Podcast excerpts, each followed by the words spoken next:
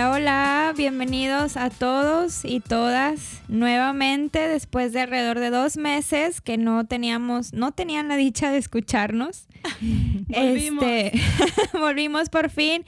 Ahí nada más dando un poquito de explicación. Bueno, Silvia y yo nos tuvimos que desaparecer por unos meses, por ahí cuestiones eh, de salud familiar. Eh, pues viene diciembre, época complicada, en enero también este, época complicada, entonces no habíamos eh, podido coincidir, pero por fin estamos de vuelta. No se nos olvida que tenemos pendiente una segunda parte. Eh, cerramos el año pasado con el episodio de maternidades de color de rosa y como teníamos muchísimas cosas que comentar, pues ahora traemos maternidades es, de color de rosa reloaded. Traemos muchas cosas, muchos comentarios, tuvimos tiempo para reflexionar, este, traer otras ideas, entonces nos da mucho gusto estar de vuelta. De nueva cuenta tenemos de invitada a la licenciada Adriana Valero, quien va a continuar compartiéndonos sus ideas junto con, con Silvia. ¿Cómo están? Eh, yo encantada de regresar, este tema bastante importante y pues muy pues espero que esta ocasión no nos alarguemos. eh, terminaremos este episodio y pues bueno, con muchos temas también pendientes. No sé si lo podamos cumplir de no alargar. es un tema eh, que tiene tantos matices que me parece bien bonito, pero a la vez este, muy complicado. Feliz de estar otra vez acá, eh, escuchando he escuchado muchos podcasts, esta, esta última semana he estado escuchando muchos podcasts, entonces este, es como que la forma en que me he nutrido en, estos, en estas semanas. Muy bien, y por ahí creo que si le traías un comentario que sí. traías, eh, bueno, querías traer a la mesa que me parece importante porque importante. nos abre la visión. Creo que habíamos el episodio pasado, o bueno, el último episodio que grabamos lo enfocamos mucho en una cuestión de, de una maternidad, pero sabemos que existen como varios tipos.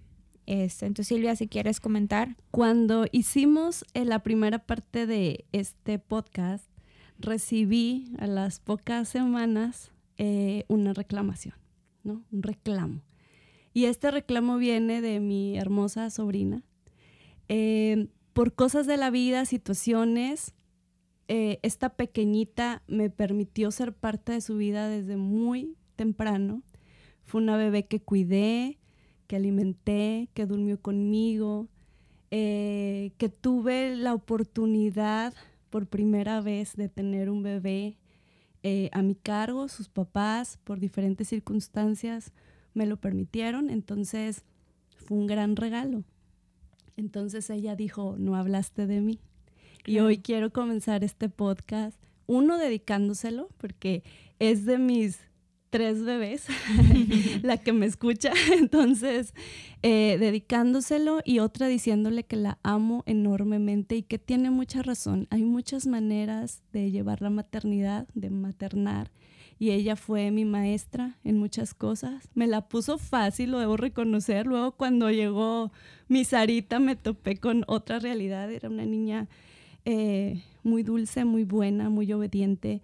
Eh, que nos nutrimos una a la otra de una manera bien importante y hasta la fecha tenemos un vínculo increíble que espero nunca se rompa, eh, es otra manera de acompañar, es otra manera de, aunque no salió de mi vientre y aunque eh, tampoco hay una posibilidad de tomarla así como una adopción o legalmente, eh, hay cariños que son así eh, en general yo decía que antes de empezar el podcast que a mis sobrinos tengo como esa parte de ser muy maternal con ellos, pero ella en especial que tuvo, tuve la oportunidad de tenerla en mi casa, de compartir muchas experiencias de crecimiento con ella, de acompañarla a su ballet, de llevarla a su preescolar, eh, incluso fui su maestra, eh, dormí, dormíamos juntas en el mismo cuarto, entonces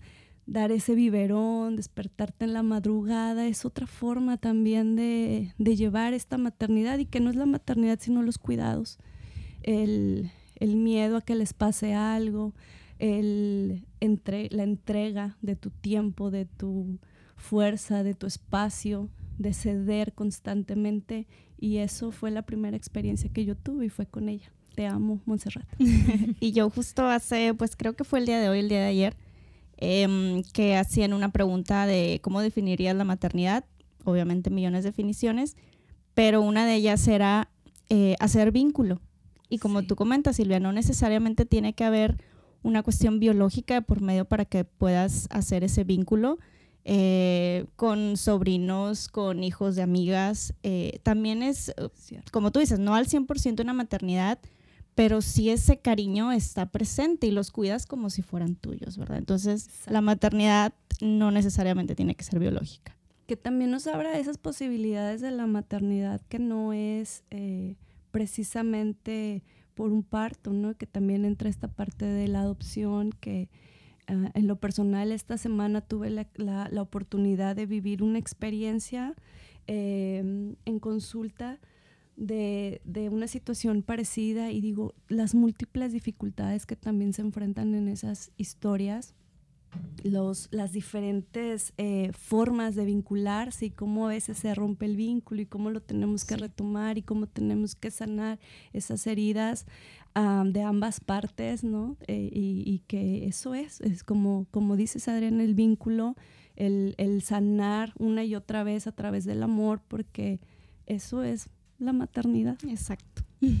Que se me viene mucho a la mente una frase que dice, madre o padre no es del que nace, sino el que cría. Sí. eh, haciendo alusión a veces a, a que hay papá o mamá que no hay como un tal un lazo sanguíneo o consanguíneo, no sé cómo se, la- cómo se diga exactamente, pero sí existe este, este lazo que va más allá de, de, de una relación o de un vínculo. En las nuevas tipos de familia lo vemos cada vez más seguido porque ahora es más común ver parejas que vienen, ahora sigue con los míos, los tuyos y los nuestros, o los míos y los tuyos, y que tenemos que estar haciendo vínculos y aprender porque muchas de las complicaciones con las que se topan este tipo de familias es justo eso, que pensamos que el vínculo solamente se da desde la parte biológica o natural, eh, pero en realidad la capacidad de amor supera por mucho esas cosas.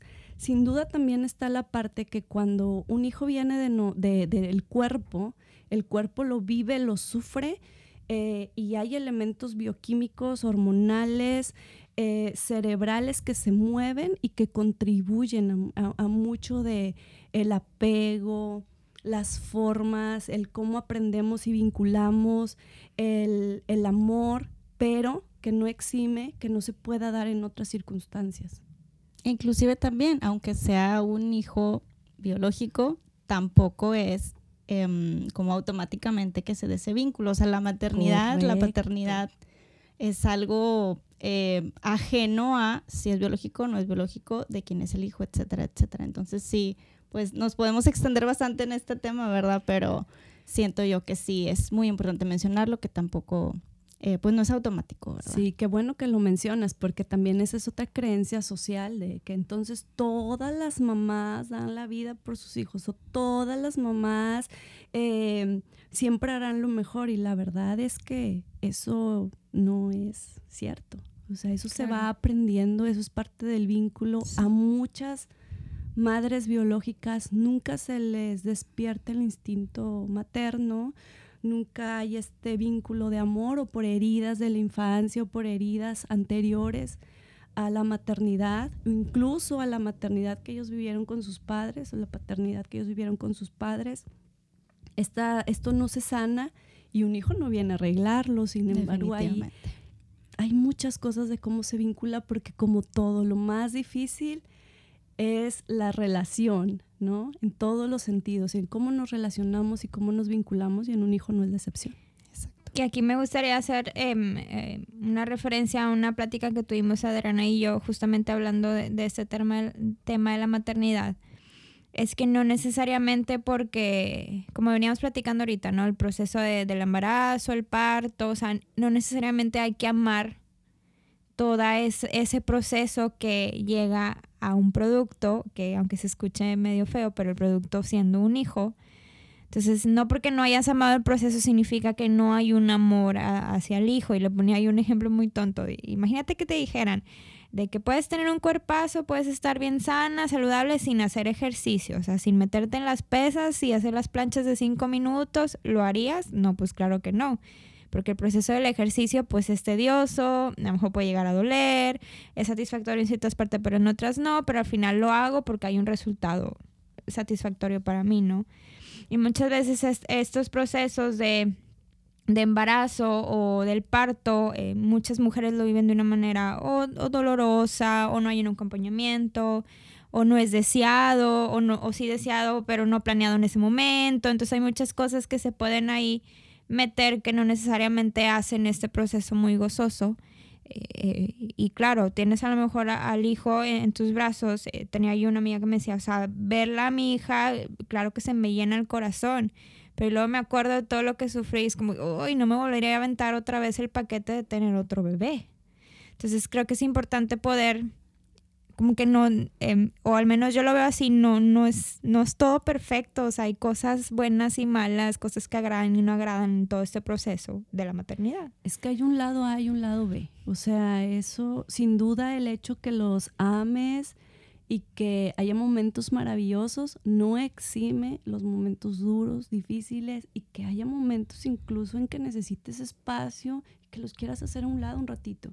O sea, como todos los vínculos son complicados y creo que por mucho tiempo no se habló de esto por glorificar de más la maternidad.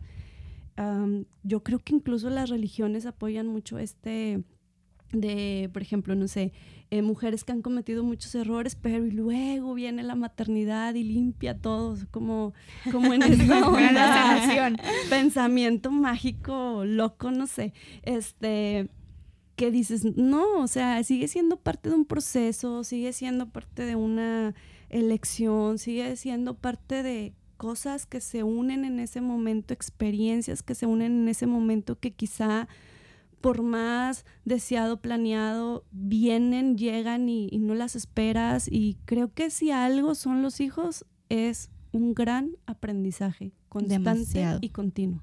Entonces, desde el día uno, desde el día uno que están en la pancita, se siente ya el aprendizaje de decir, ay, ya no estoy sola.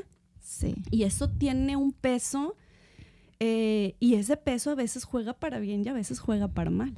Eso es la realidad. Sí, desde que te dan la noticia o ves el positivo, es una revolución impresionante que independientemente de que sea deseado, cuando ves un positivo, sí es como, como tú comentas, voy a ser responsable de una persona. Ay, güey. ¿Y ahora qué? ¿Y ahora qué? Sí.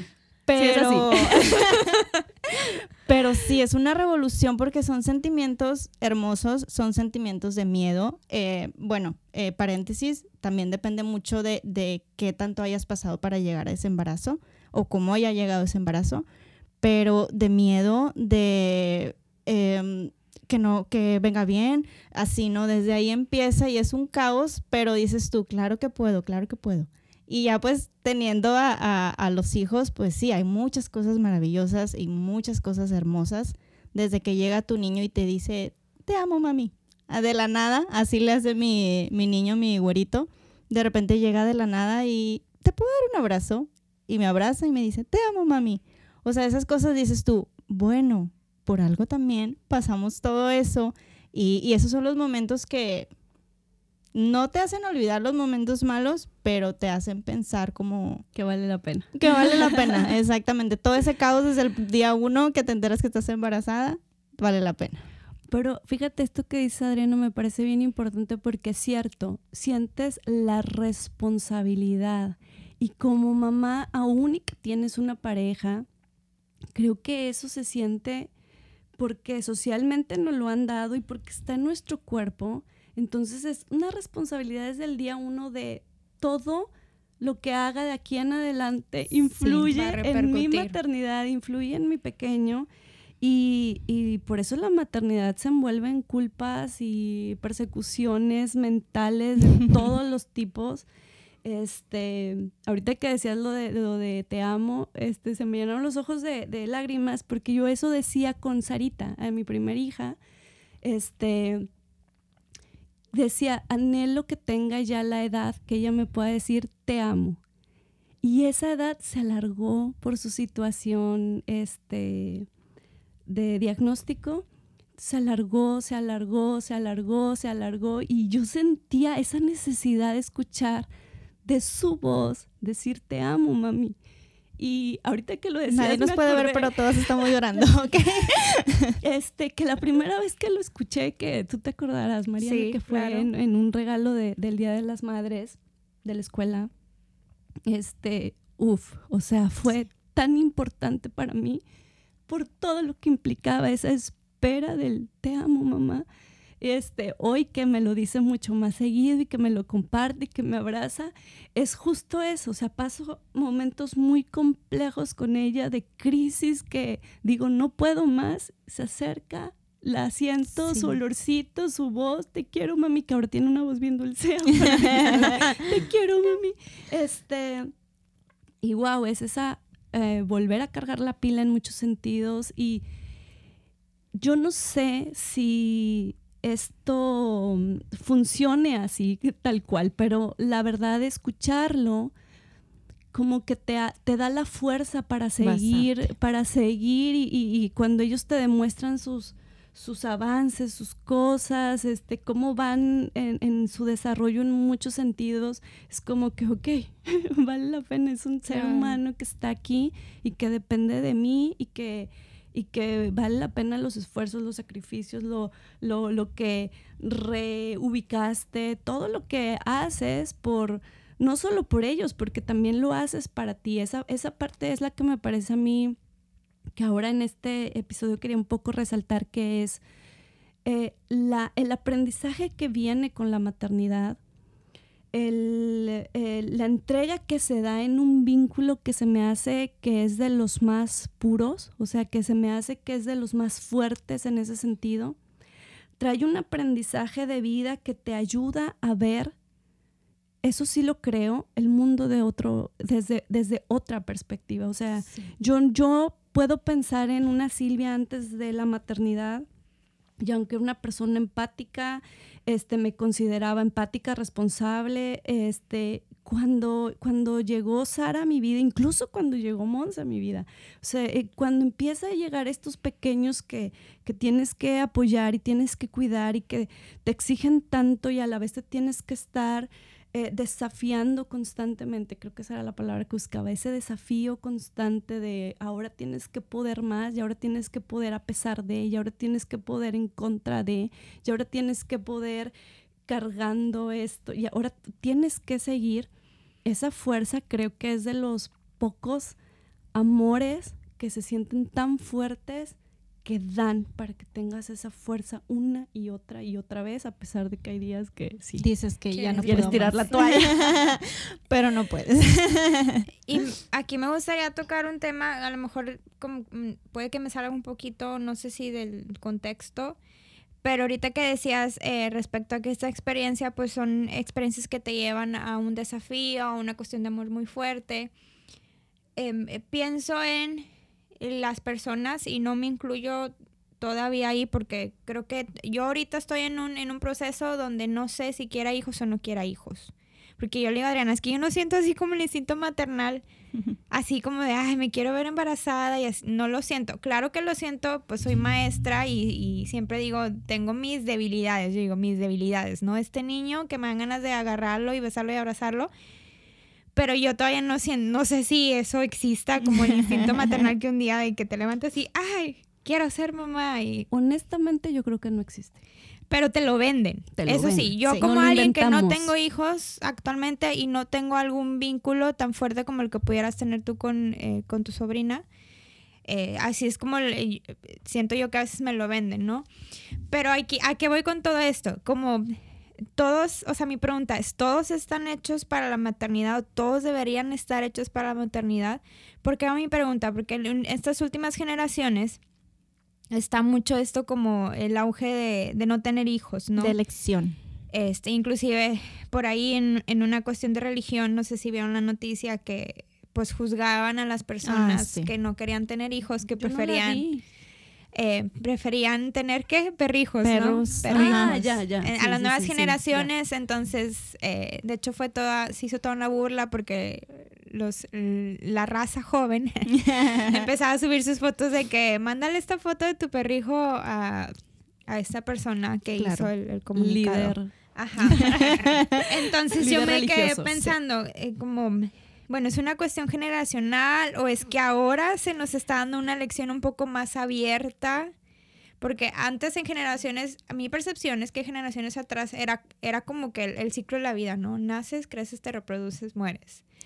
Y ahorita como que ya no es así, o sea, No, ya naces, creces y tienes esta opción, esta opción, entonces ya es más abierto y aparte, sinceramente yo, Mariana, digo, la vida es muy cara aquí. Entonces, Sí. tener un hijo todavía triple de caro, eh, o sea, muchas cosas, yo lo veo por la carta económica, es, eh, muchas cosas, ¿no? Entonces, ahí siento que entra todo un conflicto con la cuestión de la maternidad, porque al menos en mi generación todavía estamos entre ese punto de deberías de querer tener hijos y amar una maternidad entre ya no, porque ya tienes una elección. Entonces, como que me gustaría saber cuál es la perspectiva de ustedes Pues, todo esto. Sé que hice como muchas preguntas, pero, Pero sí, espero poder abordarlo. Porque sé que hay muchas personas que nos están escuchando que todavía no han elegido la maternidad o a lo mejor ya dijeron que no o están en ese proceso que apenas van a hacer más o que entre que sí, entre que no. Entonces creo que es importante como también tocar ese punto, ¿no? Yo lo veo em, como que ahora los jóvenes, ya no me puedo incluir en el grupo. Está bien feo que nos dijo vieja. Sí, exacto. Gracias, no, Mariana. yo dije ahora los jóvenes, pues yo no compartí la foto, entonces no me considero joven. Yo creo que están más conscientes de la realidad de cada uno. Me refiero a no solo la realidad económica financiera, me refiero a la realidad de eh, la persona, ¿no? De qué tanto estoy dispuesta eh, eh, o qué tantas estrategias o mecanismos tengo pudiera con una maternidad. Hay mucha información también de eso, entonces yo creo que también muchos de los jóvenes pues tienen acceso a eso, entonces se dan cuenta que no es como tan sencillo y que se requiere voluntad, fuerza, motivación, eh, tampoco estar bien 24/7, pero sí, sí se Una requiere estabilidad. una estabilidad. Sanar, exactamente muchas Dinero, cosas. dinero. dinero. Como, Mucho ahorita, dinero. como ahorita comentaba Silvia, eh, eh, toda la historia familiar se ve reflejada en los hijos, entonces también el estar consciente de, bueno, mi debilidad es esto, necesito, eh, pues no componer, ¿verdad? Pero necesito como, como abocarme a, a mejorar en estas cosas eh, y hasta llegar a ese punto ya pensar en una maternidad o en una paternidad. Pero yo creo que de momento es eh, que ya es una elección porque se está consciente de si puedo o no puedo, por todos los factores que ahorita comentamos y obviamente hay muchos más. Eh, pero yo creo que esa es la realidad. Pues sí, es una cuestión genera- generacional, eh, porque pues yo, por ejemplo, eh, no me pregunté en ningún momento de quiero ser mamá o no quiero ser mamá. Lo veía como parte del O sea, lo dabas por proceso. sentado. Ajá, exactamente, lo daba por sentado. eh, eh, pues mi esposo Gil eh, es de familia pues grande, él también fue como que pues claro, o sea, tampoco nos cuestionamos en ningún momento. Obviamente sí lo platicamos de, oye, ¿cuántos hijos? Y etcétera, etcétera. El número era estratosférico y ahorita, y ahorita es, digo, por, por eh, otras causas que, que eh, más adelantito vamos a comentar, pero al inicio era, sí, seis hijos, claro. Eh, nosotros somos eh, cuatro, bueno, tengo tres hermanos, mi esposo tiene cinco, entonces pues es familia grande y era como que, claro, entre cuatro y seis. Eso fue hace 10 años, eso fue hace 10 años. Pero ahorita ya es como, digo, a pesar de, de la economía y demás, pues tenemos un hijo, por otras situaciones, circunstancias, eh, pues solo tenemos un hijo. Eh, pero si se pudiera es dos. Y ahí, y ahí, Ahí acaba y ahí acaba, ¿no? Y me parece, perdón que interrumpa, me parece interesante porque creo, o sea, estaría interesante ya en otro capítulo como poder hacer todo un análisis psicológico reflexivo de, bueno, en verdad esta cuestión de la maternidad, de quien haya tenido hijos, o sea, fue una cuestión genuina o estaba tan metida la idea que realmente nunca nos cuesta, y no estoy diciendo que esté mal ni nada por el estilo, eso quisiera que no. aclarar, Ujú. pero a mí siempre me causa, me causa mucha curiosidad como muchas cosas que a veces damos por sentado, en verdad, pues fueron como implantadas, ¿no? Por toda esta cuestión de cultura y, y cuestión generacional. Pero bueno, solo para dejar ese pinino de que estaría interesante No, sí. reflexionar. Yo lo creo totalmente. Yo creo que es parte de, ahora sí que, una cultura patriarcal, una cultura de una religión en donde la mujer tomaba peso por ser maternal.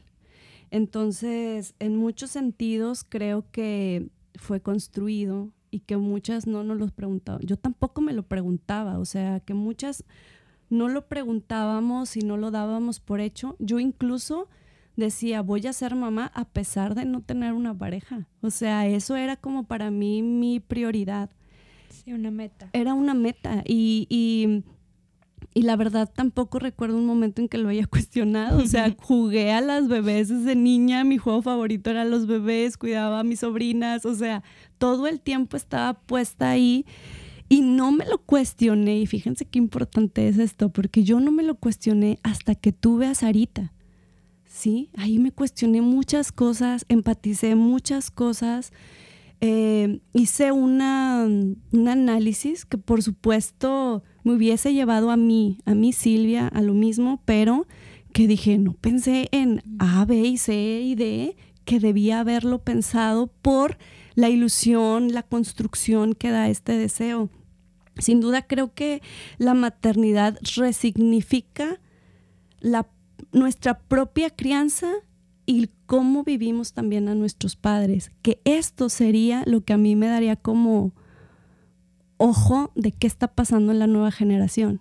Claro. Porque sin duda sí, es una generación que es mucho más consciente, mucho más consciente de sus decisiones y de sus elecciones, y lo cual me parece maravilloso y creo que va empujando unas nuevas circunstancias. Entonces, respondiendo a la pregunta, creo que la maternidad debe ser elegida y que no es para todos, es para quien lo desee. Eso, eso empezando por ahí. Empezando. Pero lo otro es cuestionarnos qué, vi- qué vivimos nosotros en nuestra propia crianza que nos asusta, que nos sigue asustando para repetir o, o para luego ser nosotros esa figura paterna o materna, ser ese, o sea, a lo que voy es que vivimos en nuestra propia historia y que vivió la generación completa, porque también eso habla de, nos guste o no, eso habla de que estoy resignificando. O sea, ¿por qué me lleva a tomar este tipo de decisiones? Pero sin duda debe ser elegida. O Claro, sea, que no y elegida. tengo duda. Aquí me gustaría abrir espacio, ya que nos escuchen en el episodio, a los que todavía no han em, tenido hijos, eh, hacerles esta pregunta, bueno, ¿quieres o no quieres tener hijos? Si sí, ¿por qué quieres? Y si no, ¿por qué no quieres? Que nos dejen los comentarios ahí como para poder tener también un panorama amplio, porque pues esta fue mi opinión, ¿verdad? De Mariana, Sí. pero puede haber alguien más que diga, no, yo ya decidí que no, o mi pareja y yo decimos que no por taca, taca, taca, ta, o ya decimos que sí porque esto y esto y esto, como conocer las em, diferentes opiniones o percepciones que pueden tener las personas, ¿no? Y, y- y analizar nuestra propia historia. O sea, yo creo que ahí recae, eh, y más que nada en, en- en la maternidad, creo que recae mucho nuestra crianza, nuestra, nuestra experiencia previa, o- todo empuja. O sea, ahorita que decías, Adriana, por ejemplo, yo vengo de una abuela que tuvo 17 hijos. Wow. O sea, imaginas eso, Sí. 17 hijos, los últimos fueron cuates. Este, creo que todos parto natural. Hay una tía que me escucha me, me dirá si sí o si no, pero creo que todos parto natural. Se llevan entre dos años. O sea, yo, tú- yo, entiéndanme que yo tuve a Sara y yo dije, wow, abuela, te amo, te admiro. o sea, cualquier defecto que ella hubiese tenido, lo comprendí. O sea, comprendí de dónde venía esa frustración. Y vengo de una serie de, de, de muchas tías, porque aparte 13 fueron mujeres, este, en donde su principal función ha sido la maternidad. Hace poco yo platicaba con mi psicólogo esta experiencia mía muy personal que le decía, no encuentro ahorita un- un- una imagen que me represente, ¿sí? Porque vengo de, estas, de esta familia que ha dejado, este, eh, ha hecho muchas cosas por vivir la maternidad y yo no estoy dispuesta a todo. Quiero encontrar una, un equilibrio, que el equilibrio es constante trabajo, eh, de todo el tiempo, tal como una cuerda temblante, tenemos que estar todo el tiempo trabajando en ello. Entonces le decía, no encuentro esa imagen femenina en mi círculo cercano que tenga ese equilibrio, porque o hicieron una renuncia a su lado profesional, o hicieron una renuncia a su este, a la maternidad por tal cosa, o sea, como que no encuentro este lugar, no encuentro este lugar y le decía, y de pronto me fui a toda la historia de todas las mujeres que están a mi alrededor y dije, wow, son un chorro y no encuentro. Y, y qué fuerte se me hizo, porque sentí de pronto una carga impresionante de decir, ay, en algún punto está solita. y por eso también incomprendida y aquí ahorita que dijiste la, palabra eh, renuncia, eh, me gustaría moverme un tema em, que sé que tenemos muchísimo que platicar, pero para tocar los puntos que traíamos por aquí, Adriana ahorita hacía comentario, bueno, eh, yo tuve un niño y, y, pues tengo entendido que Adriana quería más, más hijos. Y creo que aquí es un punto muy importante aclarar o bueno, tocar el tema de la cuestión de la nunca puedo decirlo, infertilidad. la infertilidad. Algo significará a lo mejor para mí que me trago. Pero tocar ese punto porque, bueno, ¿qué pasa cuando hay una, una cuestión de maternidad deseada, pero ahí hay algo que nos impide? Claro. Este, y me gustaría aquí, Adriana, invitarte que pudieras platicar un poco de tu experiencia este, con, con este tema. Eh, y pues por ahí los que nos escuchan que nos se puedan encontrar en la misma situación, pues puedan encontrar una identificación. Exacto, sí. Eh, quiero empezar con datos estadísticos porque creo que es un tema eh, que no se habla casi para nada. O sea, como que es un tema tabú, nos da pena o no sé. Eh, este es un espacio eh, que a lo mejor muchas de las personas que nos escuchan pues no, vaya, no, no comprenden el tema de la infertilidad, pero uno de cada ocho mujeres sufrimos en algún momento de nuestra vida reproductiva un tema de infertilidad, ya sea infertilidad primaria o secundaria. me he informado mucho, obviamente. Eh, la infertilidad primaria es pues que no, de plano no se puede tener hijos pues, de manera natural y la infertilidad secundaria es eh, que ya tuviste algún hijo, uno o dos hijos, y de, pasa algo y ya no sucede, ¿no? Y es un tema que quisiera como normalizar, visibilizar, porque a veces sí lo vivimos pues solas. Eh, obviamente pues en mi caso eh, me apoyo mucho con, con mi esposo Gil, pero pues es un tema que no muchas personas pues como no lo han vivido, no se sienten como identificadas. En mi caso en específico, eh, yo llevo aproximadamente pues dos años y medio con el tema de la infertilidad. Eh, a los tres años de mi niño, ahorita ya tiene cinco y medio, mi esposo y yo decidimos eh, pues empezar a buscar un, un segundo bebé. Eh, la maternidad es muy bonita, por eso uno quiere buscar. se nos olvida. Se nos olvida, exactamente. Em, y pues eh, intentamos, intentamos y pues no se daba, no se daba, hasta que pues ya nos hicimos eh, estudios, para no entrar en muchos temas, pues bueno, el diagnóstico es infertilidad por baja reserva ovárica. Es decir, pues los ovarios ya no están produciendo óvulos, entonces pues no se puede dar un embarazo de manera natural. Eh, fue un shock impresionante. Este, ay, disculpen los que me escuchan si voy a empezar a llorar. Pero eh, pues hace un año y medio eh, ya supimos que pues las probabilidades de tener un segundo embarazo eran casi pues un porcentaje súper, súper, súper bajo. existía la posibilidad de estar o empezar con tratamientos de fertilidad eh, esto es otro tema. Eh, los tratamientos son eh, pues muy caros, muy elevados, muy, extenuantes. No los pasé, pero por lo mismo que ya estoy en este tema, pues empecé a seguir muchas cuentas y, pues las personas con las que he entablado conversación acerca de esto, pues me lo comentan. Es una tarea impresionante los tratamientos de fertilidad, aparte del costo. Eh, un tratamiento no te garantiza que vas a tener un embarazo. Es impresionante porque eh, te, en consulta, ¿verdad? Me dice la ginecóloga. Eh, tienes un tratamiento de fertilidad y tienes un 15% de quedar, o sea, que, que sea fructífero, efectivo. ¿no? Entonces sí te quedas así como que, ay, wow, ¿no? Y, y, pues son muchos temas de, de si lo hacemos, no lo hacemos, estábamos en eso y pues bueno, para acabarla, este, me detectan un, un, tema por los estudios que me estaban haciendo, un tema del corazón y un tema de, también de presión alta y pues realmente los tratamientos no son compatibles con, con la situación de, de pues, física del corazón, eh, porque pues se exige mucho al cuerpo y puede haber como pues muchas repercusiones y pues es decidir, eh, ya tengo un hijo, ya no nada más estoy viendo por mí misma, ¿no? Ya también es por él, entonces eh, pues hay que hacer una elección como inteligente. es muy duro ver mes tras mes tras mes un negativo, negativo, negativo y pues estar, vaya, aquí es una maternidad deseada, pero pues simplemente no, pues por temas biológicos, este, no, no, no, pues no, no se puede lograr, ¿no? O sea, son muy, muy bajas las probabilidades. Y, y pues aquí viene el tema del duelo, ¿no?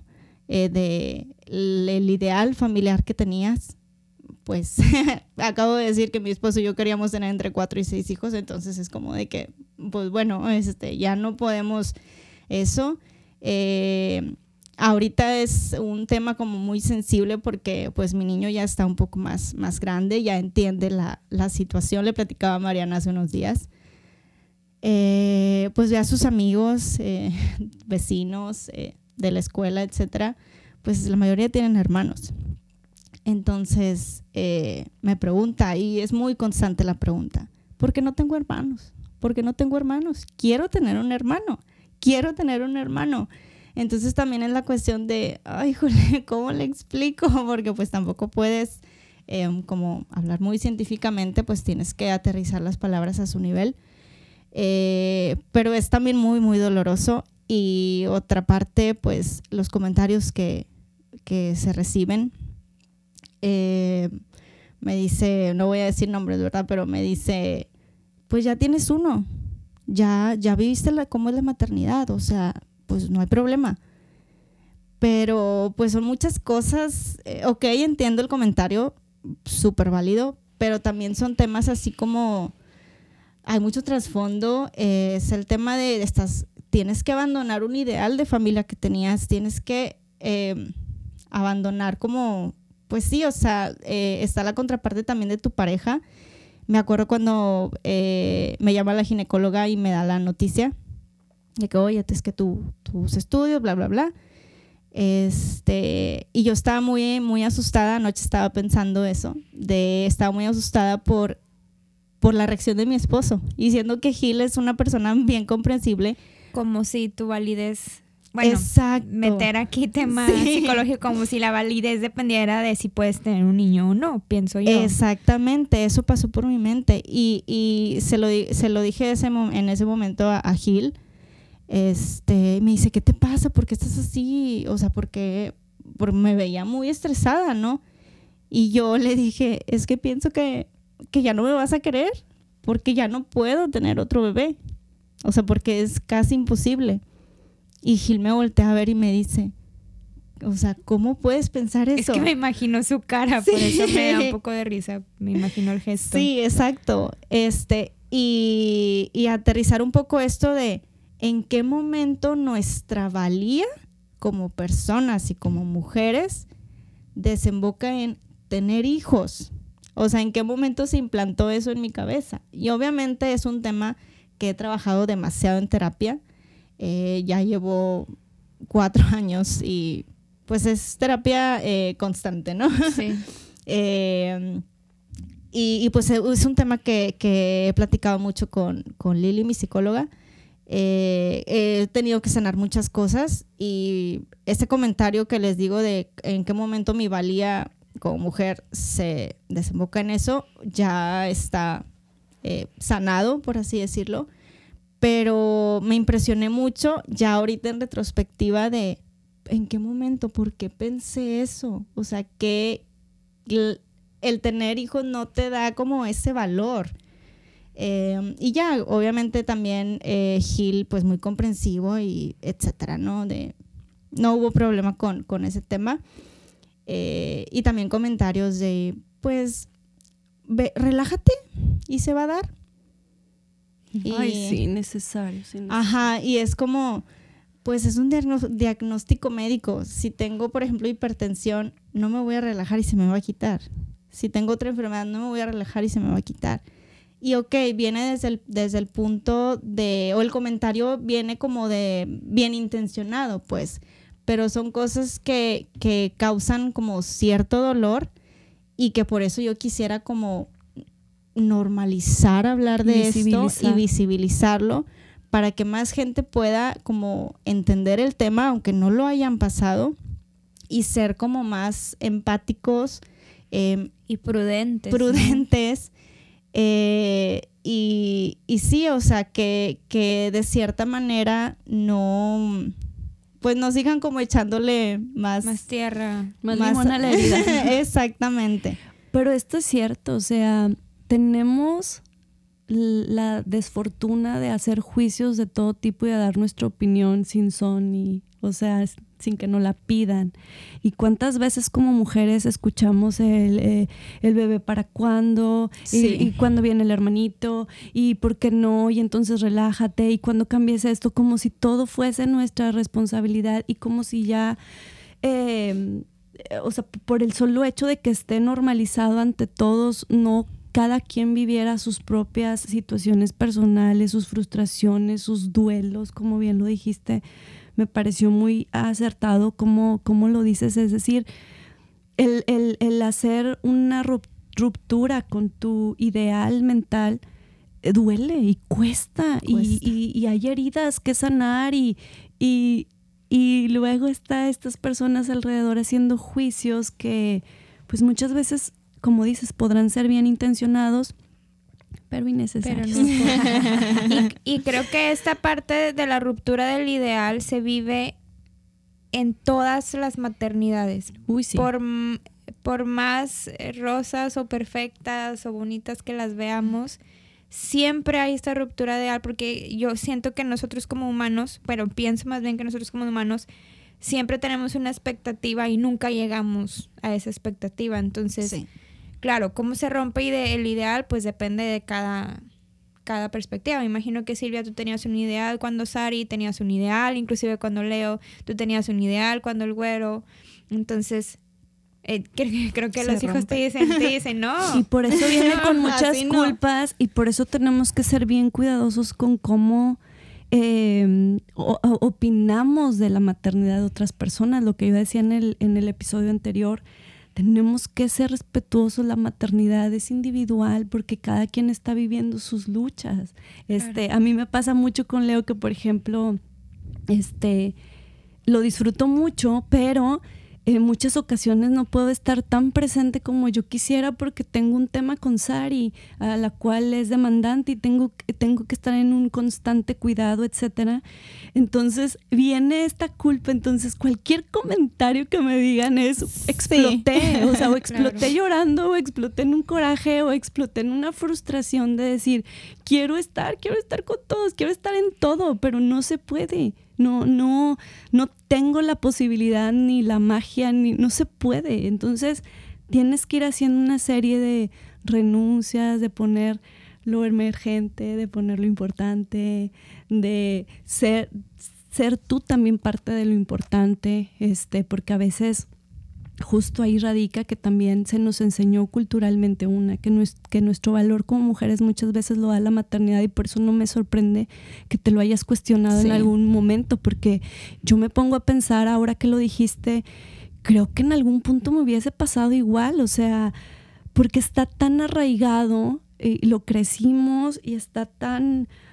eh, como incorporado a nuestra sociedad que claro, o sea, en algún punto lo cuestionas, entonces ¿dónde está mi valor? Y entonces ¿qué me hace mujer? Y entonces este ¿dónde está todo eso?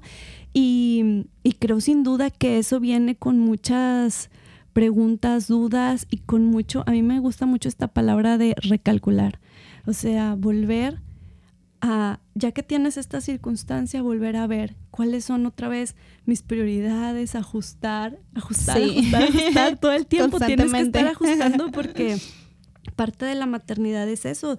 De hecho, muchas de las cosas que se viven es por pensar eh, que nuestros hijos es eh, la crianza de nuestros hijos es lo emergente, es lo que donde tenemos que dar nuestra energía y no nos ponemos a pensar en, en volver a reconstruirnos ahora a partir de esta experiencia que es física y que es de amor y que es de emociones y que es de racionalidad y que a la, a la par estás creciendo y a la par este, estás aprendiendo y que a la par este cuerpo está cambiando. O sea, es boom, es un, es un recalcular constante. Exacto.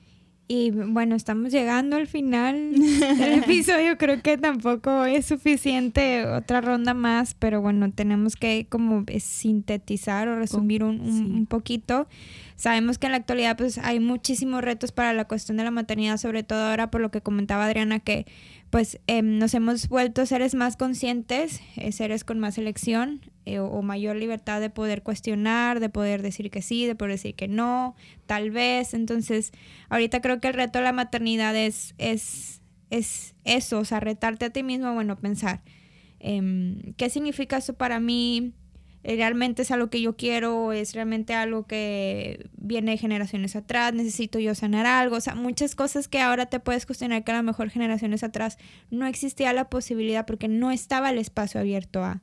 Entonces, algo que, que, a mí me, me llena mucho de felicidad, en que suene muy así romántico, es que vivo en una época donde ya tú puedes decir, a ver, no, o sea, porque tiene que ser así o porque tienen que vivirlo de esta manera. Entonces creo que las experiencias que ustedes nos han compartido desde el lado de una maternidad que, se está viviendo es que a los que no la hemos vivido todavía o que no sabemos si la vamos a vivir, pues nos podamos eh, reflexionar, eh, invitarnos a también eh, esta cuestión de tratarnos a nosotros mismos justamente para pues llegar lo más estables posibles, no vamos a llegar al 100%, pero sí lo, lo, más estables posibles para vivir a lo mejor una maternidad que sea en cierto punto, no sé qué palabra utilizar porque no me gustaría. Suficientemente buena. Ajá.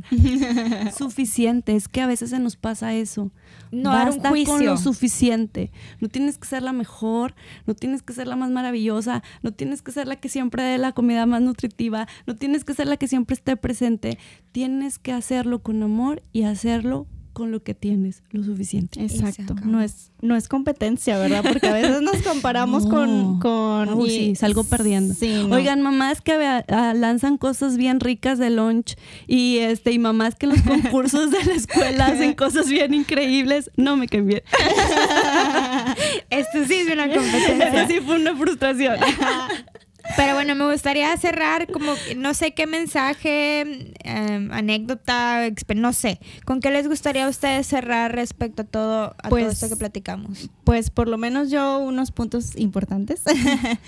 Eh, la maternidad es como este episodio que reímos, lloramos de felicidad, lloramos de tristeza, eh, contamos vivencias, eh, así es la maternidad, ¿no? Hay momentos muy rosas. La maternidad de rosa, sí, a veces es rosa, a veces es morada, a veces es amarilla, roja, negra. es un arco iris. Pues. Es un arco iris. Eh, hay muchas cosas muy disfrutables. Yo creo que si no fuera la maternidad disfrutable, no la repetiríamos. Muy importante porque, pues, eh, por lo menos yo es como, ok, está bien, viví cosas con, con güerito, pero pues sí quisiera volver a pasarlo, ¿no? Eh, eh, también muy importante, eh, bueno, al menos en, mi experiencia, en mi realidad, el tener a, a, mi hijo me llevó a tomar terapia porque quería sanar o quiero sanar muchas cosas para romper ese ciclo y para que él empiece, pues no desde cero, ¿verdad? Pero con una enseñanza, con estrategias, con mecanismos, pues más adecuados, ¿no? Para, para su crecimiento. Eh, buscar también o tener como un grupo de apoyo, amigas, hermanas. Eh, en este caso, por ejemplo, me apoyo mucho con Mariana, que es muy chistoso porque no, pues no ha pasado la maternidad, pero tiene demasiadas estrategias. Eh, me encanta algo que hace ella, que cuando yo le empiezo a hablar algo de, de güerito, me dice, ¿quieres que te escuche o quieres mi consejo? Y es, Grandes eso, palabras. no, eso hace cuenta que solo quiero que me, bueno, en este caso que me leas. ok, y ya. Pero luego le digo, quiero un consejo. Y ella me, me lo dice. Y, y, y pues es como, pues yo se lo pedí, ¿no? Y lo acepto y, y, y yo Sí, elijo se hace qué más hacer. respetuoso el intercambio. claro. Exactamente, y eso es como demasiado como bueno que invitaría a todas las personas también a, a hacerlo cuando se trata de, de- de la cuestión de maternidad, eh, porque a veces hay muchos opinólogos, ¿verdad? Pero bueno, eh, ese grupo de apoyo, eh, disfrutar eh, pues dentro de lo posible pues todas las etapas de, de esta, de esta maternidad. Yo, por ejemplo, el güerito me ha traído, o yo creo que me ha hecho como descubrir todas las cosas no tan buenas que, que me hacía falta mejorar. Y eso para mí ha sido también como, como muy revelador eh, y muy padre, ¿no? Es vivir ese arco iris, altas y bajas, día- días buenos, días malos, pero pues, híjole, un hijo es, pues es tu amor ahí andante, ¿no? Entonces, pues es maravilloso. Creo que se resignifica la vida, sin duda, sin duda. se reestructura todo. También me gustaría cerrar solo con dos cosas. Eh, a veces nos sentimos indefensas porque en la maternidad, incluso vulnerables, porque en la maternidad se pierden ciertas libertades, eh, sobre todo la de elegir. Eh, tenemos que convertirnos en un grupo cuando antes éramos individuales. Ir al baño es un reto. Bañarse Sí. sin que haya una vocecita afuera es un reto. Eh, dar tiempo al 100% es un reto.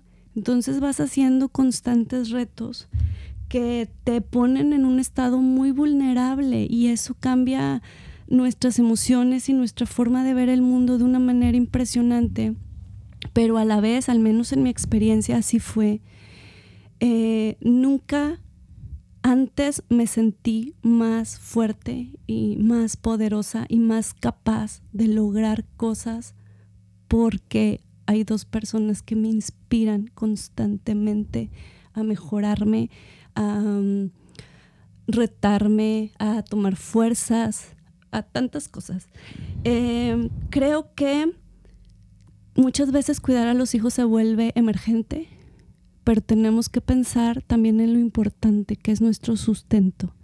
Si nosotros no estamos pensando en nuestro círculo de apoyo, en nuestra terapia, en nuestros amigos, como bien lo decías Adriana, este, nuestro sustento se quiebra y es ahí cuando todo tambalea. Tenemos que pensar en nosotros, tenemos que ser capaces de sostenernos y finalmente me gustaría terminar y cerrar dedicándole estos episodios a mis dos hermosos hijos. Sara, gracias por todos los aprendizajes constantes, continuos, fuertes y que jamás pensé vivir. Y leo que siempre le digo esta frase, pero no sé qué me debía el destino, pero sé que con él me lo está pagando. Los amo inmensamente. Y bueno, a mí me gustaría eh, cerrar invitando a, a todos a que siempre que conozcamos a, a una mami, cuando le preguntemos cómo estás y nos diga bien, hacerle la pregunta, no, verdaderamente cómo estás y darles ese espacio de, de poder hablar de aquello que a lo mejor no se atreven con los esposos, con las mamás, con las hermanas, eh, inclusive con amigas. Es a darles ese espacio para, para poderse explayar y hablar de eso que a lo mejor no hablan en el diario, que creo que eso es, es muy importante en la cuestión de la maternidad. Y me gustaría cerrar con esta frase, como le digo a Fer, es el siglo XXI, no opinamos de cuerpos ajenos, tampoco opinamos de maternidades ajenas. Muy bueno. Por favor. Muchas gracias por escucharnos y pues estén al pendiente de los próximos episodios, que habrá emotivos, habrá graciosos, habrá de miedo. Asustemos a Mariana otra vez. por favor. Pero muchas gracias, eh, eh, estamos muy contentos de que nos vuelvan a escuchar y seguimos en comunicación.